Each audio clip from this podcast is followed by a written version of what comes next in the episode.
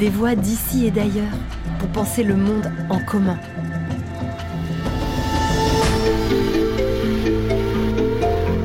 Un podcast original du campus de l'Agence française de développement, réalisé en partenariat avec les Ateliers de la Pensée et Agir pour le Vivant.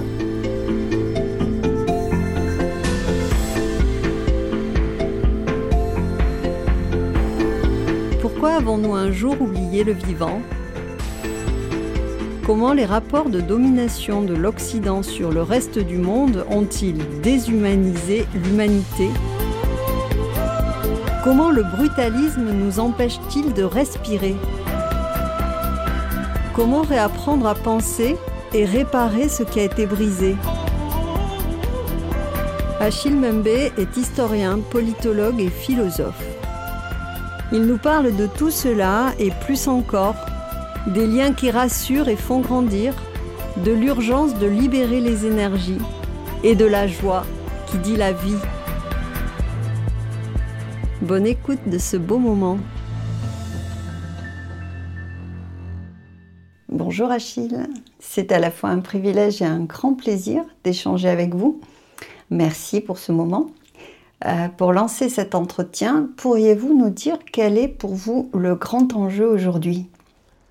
Le grand enjeu aujourd'hui, c'est euh, il a trait à, la possibilité de continuation de la vie euh, sur Terre, c'est-à-dire euh, sur cette toute petite planète que nous avons en partage et qui est la seule où effectivement la vie telle que nous la connaissons soit attestée.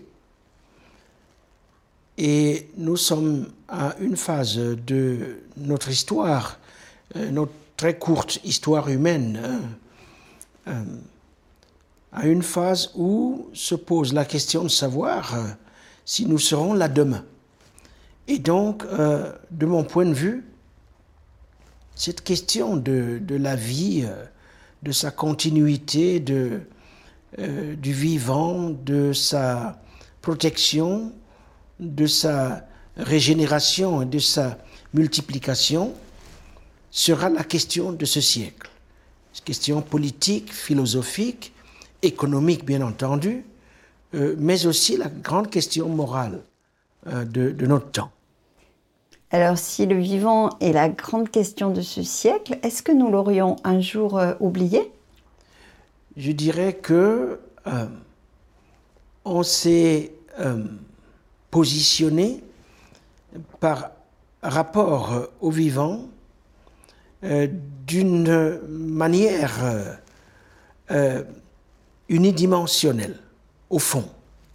Unidimensionnelle dans le sens où on a euh, pensé que nous, les humains, le monde était créé pour nous qu'il fallait se la servir, le dominer, l'exploiter et l'ordonner euh, en fonction de nos besoins.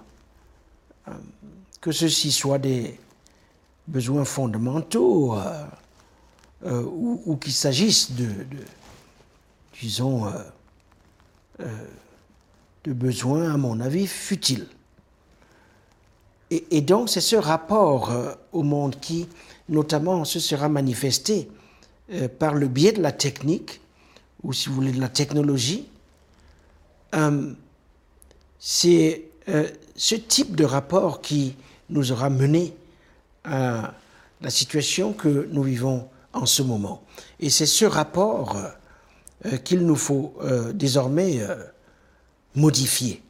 Alors ce rapport de domination sur le monde, est-ce que vous pourriez nous dire où vous en situez l'origine? Il s'origine euh, d'un lieu, mais d'un lieu qui, euh, euh, paradoxalement, est partout. Parce que, par exemple, entre le 15e et le 19e siècle, au moment de l'émergence de ce que certains d'entre nous appellent le capitalisme premier, c'est-à-dire cette espèce de d'amorçage de la machine qui commence avec la traite des nègres. Euh, le lieu, il est partout, le lieu, il circule, le lieu, euh, il est mobile. le lieu, disons, à les apparences d'un appareil de capture qui, dont les tentacules sont à peu près partout. Et, il ne faut pas oublier, justement, s'agissant de la traite des nègres, que dans ce processus, certains Africains sont responsables de, cette dynamique. Donc il y a plusieurs échelles de responsabilité euh, qu'il faudrait, à mon avis, garder à l'esprit si effectivement, euh, euh, au bout du compte, la justice dans la redistribution des moyens d'existence comme des moyens de sauvegarde du vivant, euh, cette justice doit prévaloir. Vous précisez que ce rapport au monde se manifeste par le biais de la technique. Euh, en quoi la technique est-elle si importante? En quoi transforme-t-elle euh, radicalement notre rapport au monde? Déjà, soulignons le fait que nous assistons à, une escalade technologique jamais vue auparavant qui bouleverse de fond en comble notre rapport euh, au vivant, euh, notre rapport euh, au temps, notre rapport au mouvement et notre rapport à la vitesse. C'est tout cela qui subit, je dirais, un, tremblement, un, ébranlement. Mais il ne s'agit pas seulement d'ébranlement et de tremblement.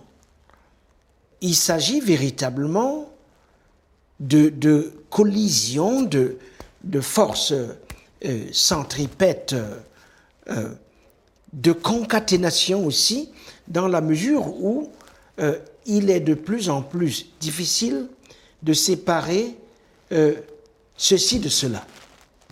Cette intrication, à mon avis, participe effectivement de ce que la technologie crée. C'est pour cela que je parle, par exemple, de ce que j'appelle la seconde création.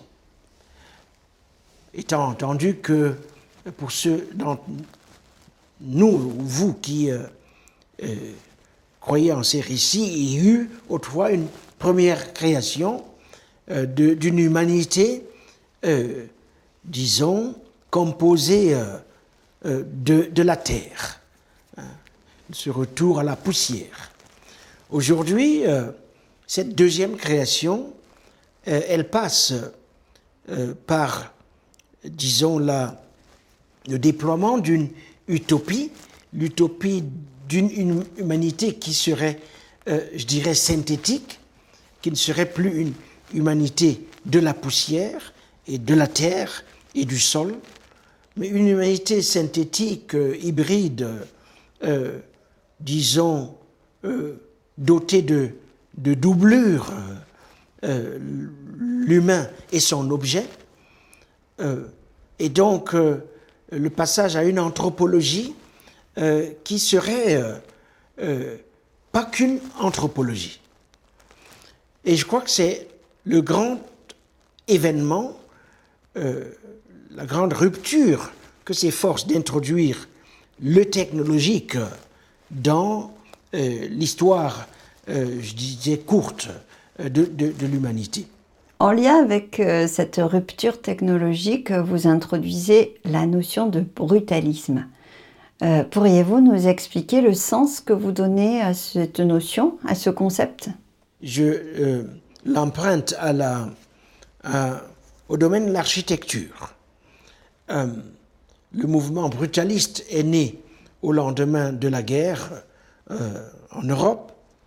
Euh, et j'essaie de montrer, en récupérant ce, vieux terme, j'essaie de montrer comment est-ce que à, ce passage justement à une humanité hybride, une humanité euh, synthétique, telle est en tout cas l'ambition, comment est-ce que à, ce passage correspond, correspondent des, formes du, politique dont euh, la fonction aujourd'hui n'est plus véritablement de tisser le lien, mais de, détruire, de, morceler, de, de séparer. La séparation, le morcellement et la destruction euh, devenant euh, la manière paradoxale précisément dont se forme le non-lien. Dont le brutalisme a trait à non pas l'impossibilité du lien, mais la construction du non-lien. On parle donc de construction du non-lien. Euh, pourriez-vous nous donner quelques exemples de ce brutalisme? Alors il y a plusieurs exemples. Le premier exemple concerne effectivement les possibilités de mobilité. Qui peut bouger? Qui ne peut pas bouger? Qui ne doit pas bouger? Qui ne peut bouger qu'à certaines conditions? Le premier exemple, c'est la construction, la production, il faut dire, de, de corps qui sont eux-mêmes des frontières, des corps frontières, je veux dire des corps euh, que l'on surveille, que l'on assigne à des espaces bien euh, précis et que on, traque le traçage, que l'on chasse, que l'on déporte, que l'on laisse mourir dans le désert du Sahara ou alors euh, euh, dans la mer Méditerranée. Deuxième exemple, évidemment, ce sont les murs. Euh, pourquoi se fait-il qu'aujourd'hui, on ait plus de murs que de ponts. Le troisième exemple, c'est les, les espaces enclavés, c'est les territoires de l'enclavement, les camps, le monde des camps, le monde carcéral des prisons, des millions et des millions d'individus enfermés ou qui ne peuvent se déplacer que dans des chaînes. Voilà quelques exemples absolument euh, cruciaux qui montrent très bien comment ce travail euh, de, morcellement, de, de d'épaissage euh, que l'on voit y compris dans les formes de la guerre contemporaine, la guerre à l'artillerie, des bombardements à haute altitude qui sèment pas seulement la terreur, mais détruisent tout. Les, bombes thermobariques, par exemple, la toxification euh, des, des, fleuves, des rivières, les exemples sont partout autour de nous. Il suffit, à mon avis, d'ouvrir les yeux. Vous parlez de frontières, murs, camps, empoisonnement, destruction. Le brutalisme, ce serait donc l'organisation d'un empêchement de vivre? Le brutalisme, disons, si on veut euh, étendre l'acception que l'on a de cette notion, c'est pas seulement de la nécropolitique, c'est-à-dire l'administration inégale de, la mort, la redistribution inégale des moyens d'existence. Il y a cette dimension, mais c'est aussi euh, euh, l'administration des, moyens, disons, l'administration de la fatigue. Il s'agit de fatiguer les corps, de abrutir les esprits, de, de créer de l'entropie. Et, et, du coup, la question, c'est effectivement de savoir comment arrêter cela et comment en sortir Comment sortir des processus d'anthropisation des humains, des milieux de vie et des univers psychiques et, mentaux. On fatigue, on abrutit, les humains perdent ce qui fait leur humanité. Euh, est-ce que c'est ce que vous appelez le devenir nègre du monde? Euh, En particulier dans le, dans le critique de la raison nègre où j'essaie de montrer euh, rapidement dans l'introduction comment est-ce que, au fond,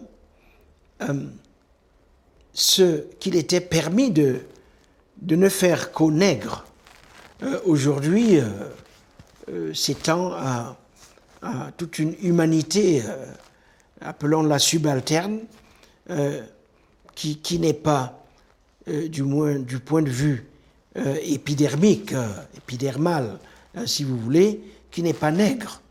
Et donc que l'on assiste à, une universalisation tendancielle de la condition nègre, c'est-à-dire la condition de ceux, de ceux qui, qui, dont le paradoxe est d'être à la fois superflu, mais en même temps absolument nécessaire pour la reproduction euh, du système qui a été mis en place euh, à partir du, XVe siècle.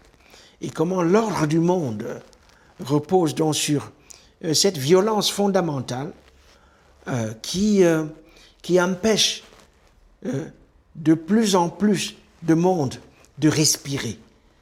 Et, comment est-ce que la respiration, dans ce contexte, peut être le point de départ d'une euh, nouvelle politique, politique de la respiration, une politique universelle euh, qui précède toute appartenance à un État, à une nation ou à je, ne sais quelle, autre forme, mais dont, on hérite, dont on doit jouir euh, à partir du moment où on, on est en tant qu'habitant de la Terre. Au milieu de cette violence fondamentale, l'humain ne peut plus respirer et certains le peuvent encore moins que d'autres. Donc on, comprend combien une politique de la respiration est clé. Mais qu'est-ce que c'est concrètement une politique de la respiration? Comment la promeut-on? Mais en revenant euh, du point de vue politique en tout cas, à un certain nombre de fondamentaux.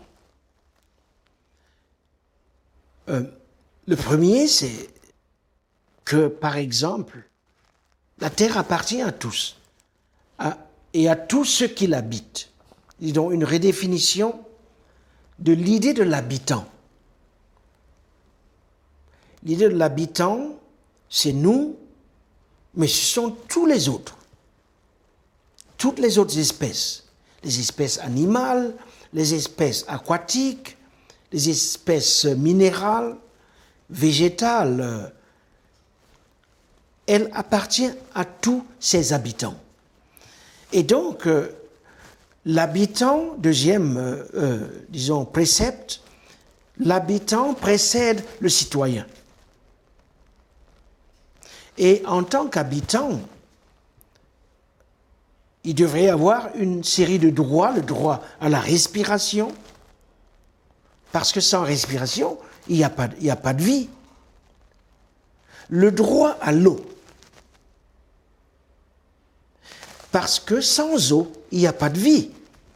C'est pour ça qu'on espère euh, euh, l'exoplanétarisation, on va chercher sur Mars les autres planètes pour voir s'il y a de l'eau.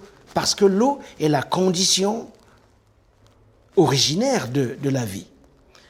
Donc le droit à ces éléments le droit aux éléments, la respiration, l'eau, la place faite à tous, parce que c'est ça l'idée de l'habitant, la reconnaissance du fait que nous sommes tous des passants. C'est-à-dire que nous sommes tous, nous partageons cette vulnérabilité fondamentale, originaire, selon laquelle notre durée est limitée. Elle n'est pas indéterminée. Et donc nous assumons les interdépendances, les dépendances qui résultent du fait que pour construire la durée, il faut mettre ensemble ces courts euh, pans dont nous jouissons chacun euh, à sa façon. Mettre tout ça ensemble le long d'une chaîne, la chaîne de l'existence qui impose, faisant, euh, disons, l'exigence de solidarité entre les générations, entre les hommes et les femmes et euh, toutes les autres formes euh, genrées, entre les, humains et, les non-humains, dans une espèce de réconciliation générale qui est notre seul espoir si effectivement euh, nous devons atteindre un certain niveau de durabilité, si nous devons durer sur cette terre. Et donc, je pense qu'il y a tout ce travail de réinstitution, réimagination du politique par-delà la nation, par-delà les frontières, euh, par-delà euh, les dominations. Mais ceci a évidemment une traduction euh, économique. notre ami Felwin Sarr évoque cette dimension dans ce qu'il appelle l'économie du vivant. Ceci a des implications en termes de diplomatie. Comment passe-t-on de la diplomatie militaire, euh, la diplomatie de l'influence, à une diplomatie du vivant? Donc voilà un peu, disons, les principes. On peut les décliner comme on veut. Mais, mais il faut reconstituer ce socle. Il faut redéfinir l'économique, le social, le politique, il faut réinterroger les concepts. Euh, le travail intellectuel est immense. Êtes-vous en train de nous dire qu'il faut de manière urgente réapprendre à penser? Réapprendre à, penser, euh, pas tout seul, mais, ensemble. C'est sans doute le, tout premier mot de, ce que l'on appelle la démocratie.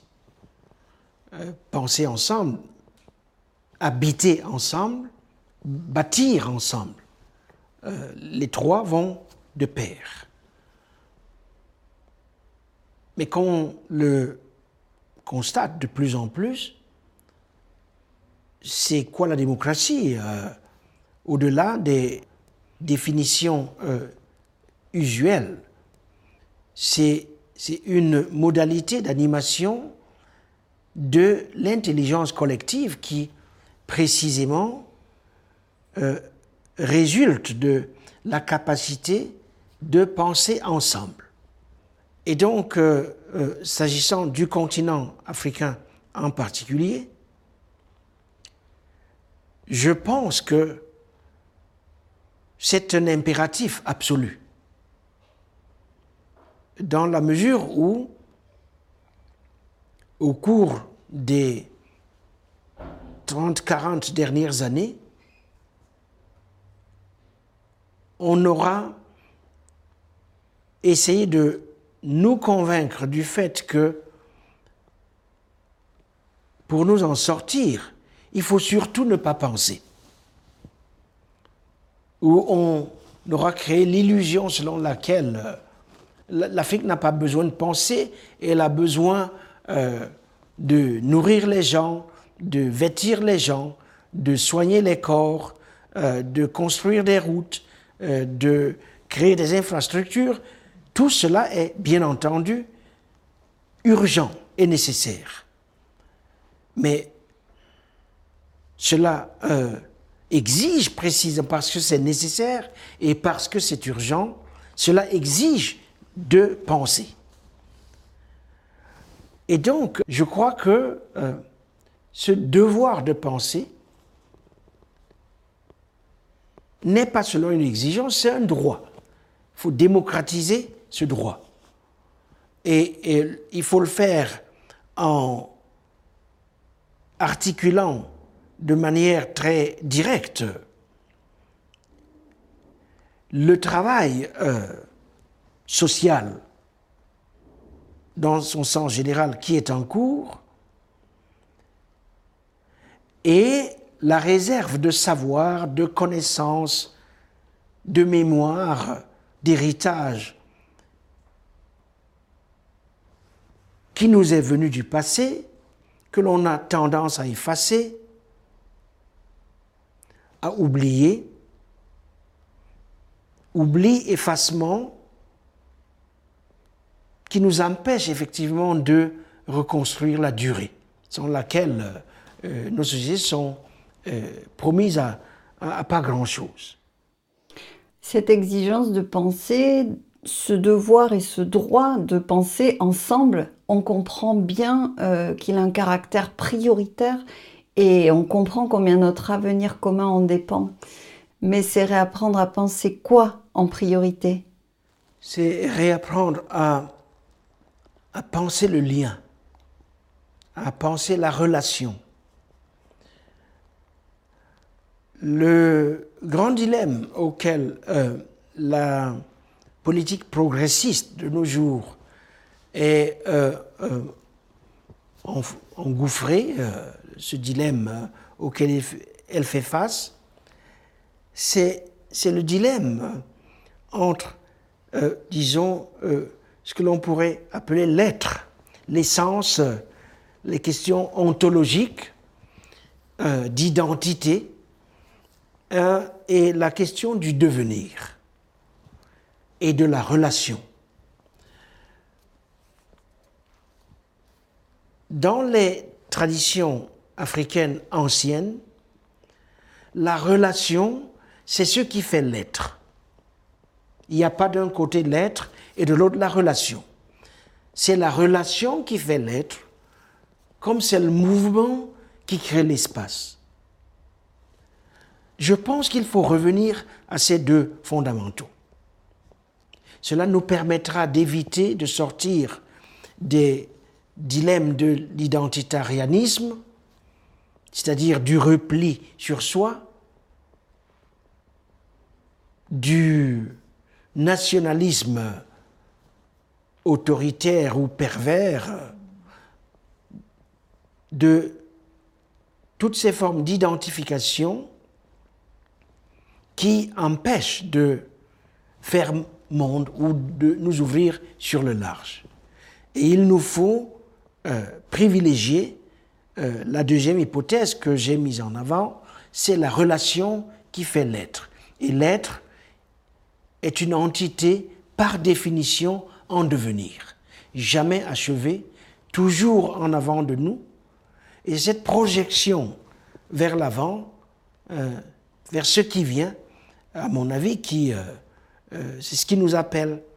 Encore faut-il savoir écouter, encore faut-il savoir entendre, et encore faut-il savoir répondre à l'adresse.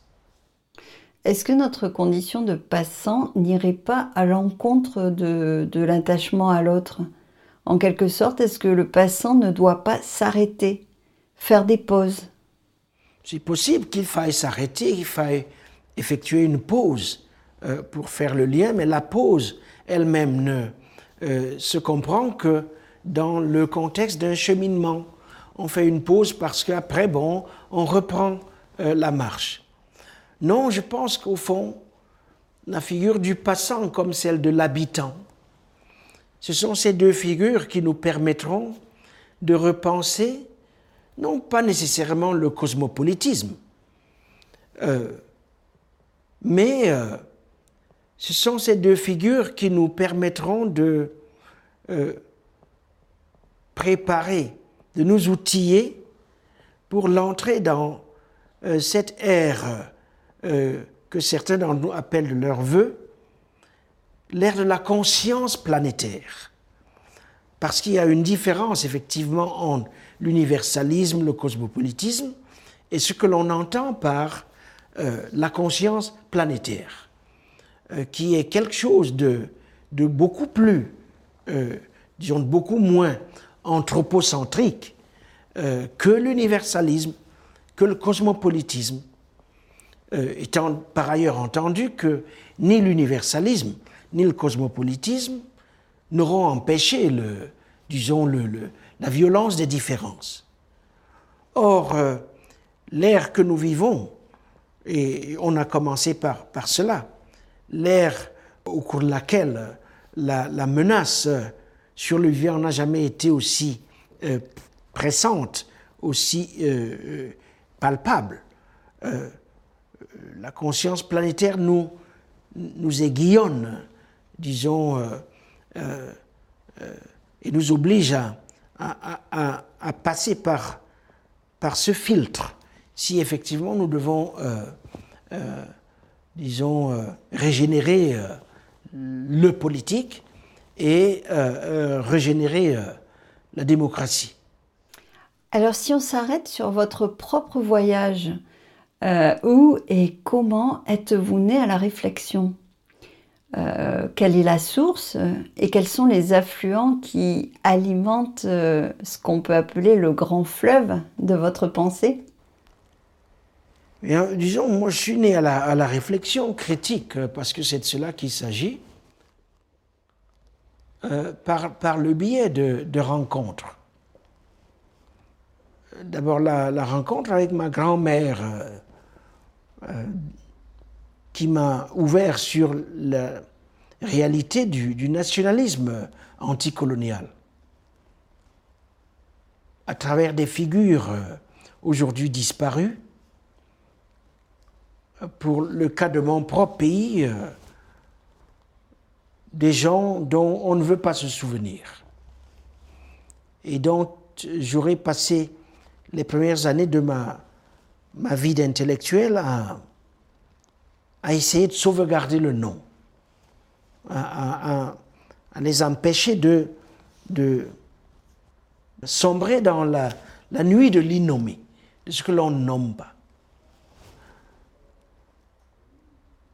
Mais l'autre affluent, puisque vous utilisez le, terme, c'est aussi les mythologies euh, africaines dans lesquelles j'ai grandi. Euh, j'ai passé une partie de mon enfance à, écouter à m'émerveiller. Euh, écoutant les contes le soir venu au clair de la lune. Euh, et ces chansons et ces rituels euh, que jeune, jeune enfant, adolescent, on observait de loin, tout en participant, parce qu'il y a plusieurs degrés de participation, comme enfant, comme adulte, plus tard. Et puis, évidemment, tout l'héritage euh, chrétien, l'héritage du christianisme, et, des figures de la rédemption et du salut, et de la miséricorde aussi. Euh, parce que s'il y a quelque chose d'extraordinaire dans le christianisme, dans le récit euh, chrétien, c'est effectivement l'idée selon laquelle la rédemption est seulement le fruit de nos actes, parce que nos actes seront de toutes les façons toujours insuffisants, mais c'est aussi la grâce, l'idée de la grâce, de cette espèce de don gratuit, euh, mais sans condition, qui euh, n'est possible que si quelque part il y a un esprit de miséricorde, c'est-à-dire une capacité de, pardon, elle aussi inconditionnelle. Et donc ce sont tout cela qui permet effectivement d'affronter le calvaire, si vous voulez, dans la foi en le fait que au sommet du calvaire, il y a autre chose. Il n'y a pas que le calvaire ou la, la montée euh, vers le calvaire. Et donc, euh, moi, une partie de ma lecture de mon continent, de la vie nègre dans l'histoire moderne, une partie euh, prend sa source dans cette espérance que tout n'est pas fini et que euh, l'histoire elle reste à écrire. Il reste des pages à écrire. Elle n'est pas terminée, tant qu'elle n'est pas terminée. Vous portez un message plein d'espoir. Êtes-vous optimiste? Je répondrai de façon plus ou moins métaphysique. Oui, il faut être optimiste parce que si on ne l'est pas, eh bien, euh, fermons la, la, les portes et jetons les, les, les clés par-dessus bord. On est condamné à à, à, à l'optimisme, à, à l'espérance. Euh, cela ne veut pas dire qu'elle se réalisera nécessairement l'espérance. Euh, mais raison de plus, justement, pour, euh, pour ne pas lâcher. Je pense surtout qu'au-delà de l'optimisme et du pessimisme, il ne faut pas lâcher. Et que une partie de l'exigence politique aujourd'hui, c'est de refuser de lâcher. Mais refuser de lâcher, ça veut dire imaginer d'autres formes de l'habiter. On revient à cette figure de l'habitant de la terre. Imaginez d'autres figures du bâtir face à la destruction imposée par le brutalisme. Et imaginez d'autres figures du respirer, de la redistribution, de la respiration. Je pense que c'est ça l'horizon. Pourrions-nous dire que la douceur euh, est le contraire du brutalisme? Disons qu'une certaine joie, une, telle qu'on l'a en fait dans les... Moi, ce qui me frappe dans euh, ces conditions terribles où la vie des gens, elle est suspendue à une virgule, où on ne sait pas du tout de quoi demain sera fait, où on se dispute le plus petit espace de parking dans, au centre de la ville, où euh, il faut marcher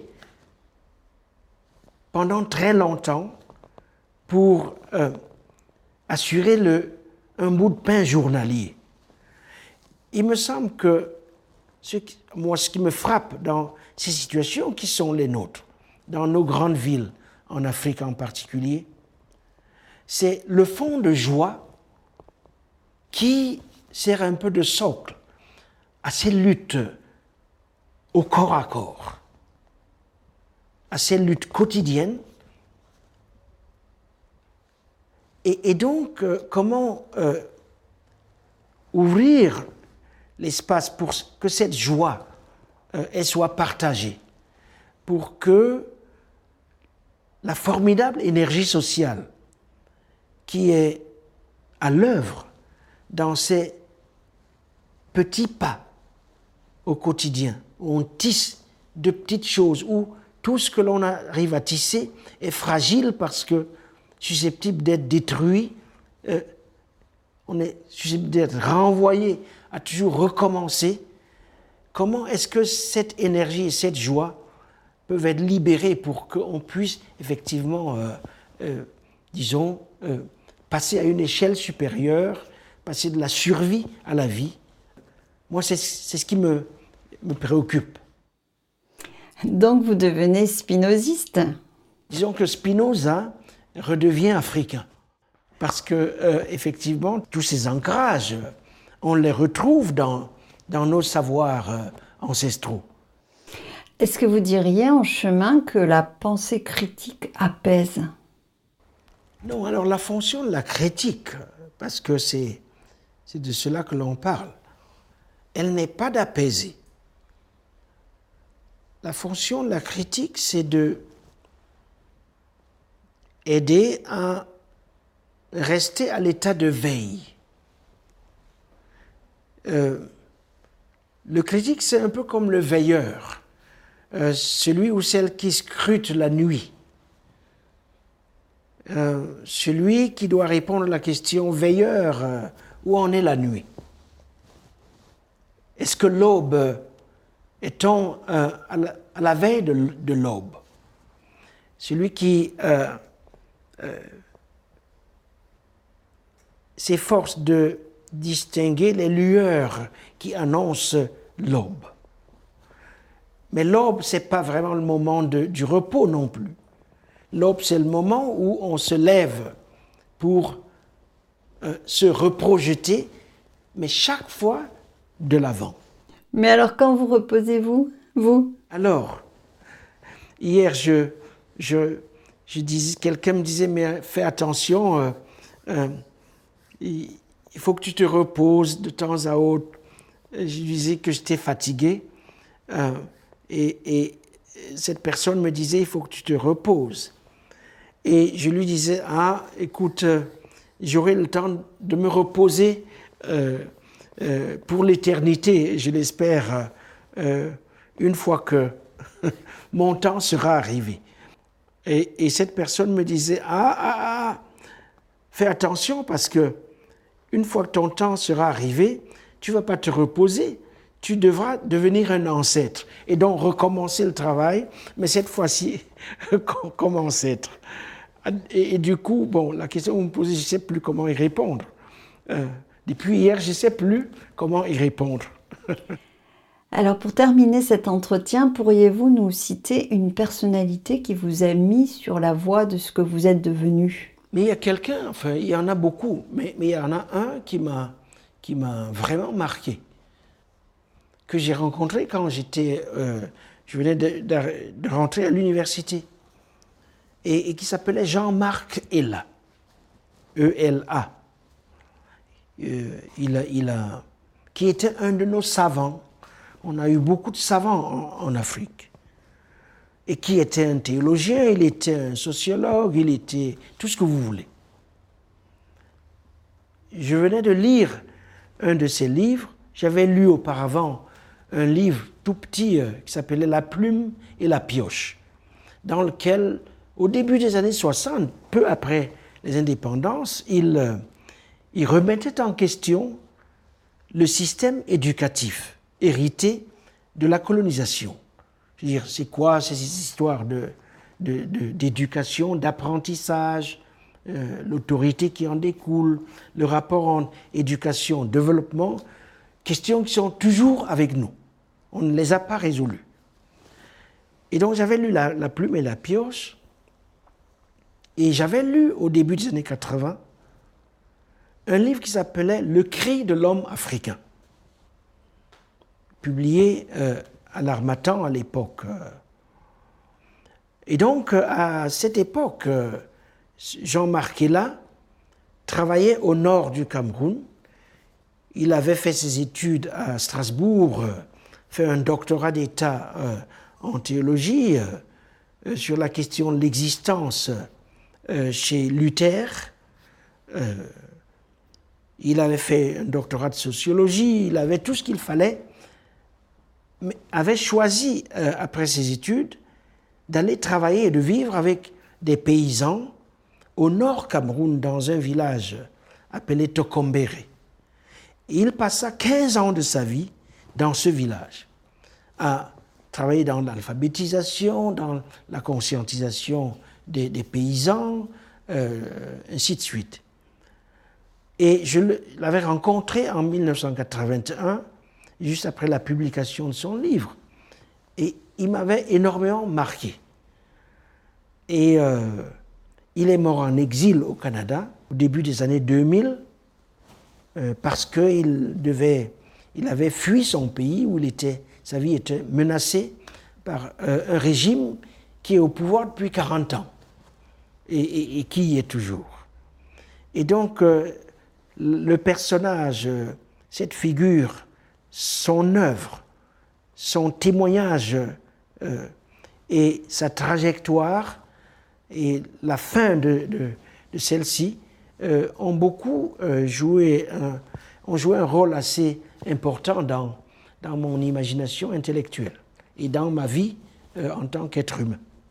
Mais il, y avait chez lui beaucoup, beaucoup d'amour et de tendresse, en fait.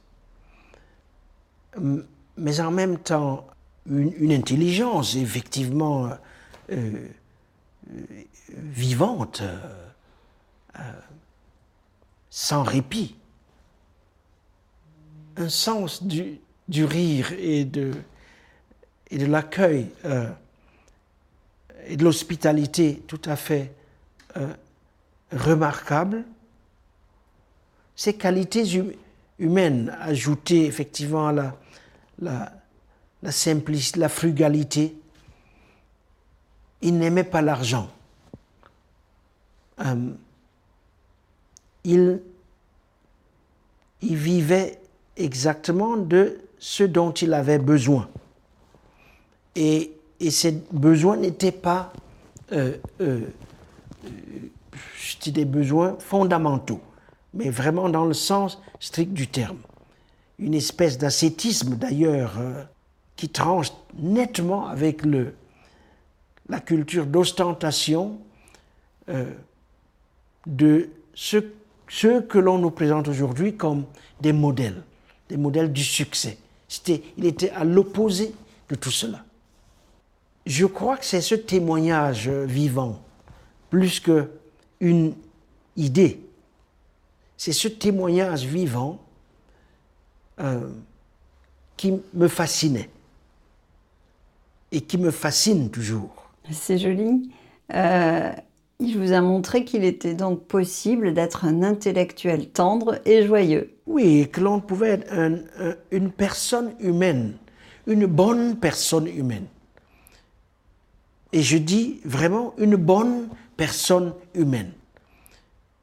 Et, et, si je devais recommencer ma vie, je la modélerais sans doute euh, à l'exemple de, de, Jean-Marc. Mais vous en êtes loin? Oui, oui, très loin. Très, très, très, très loin, malheureusement.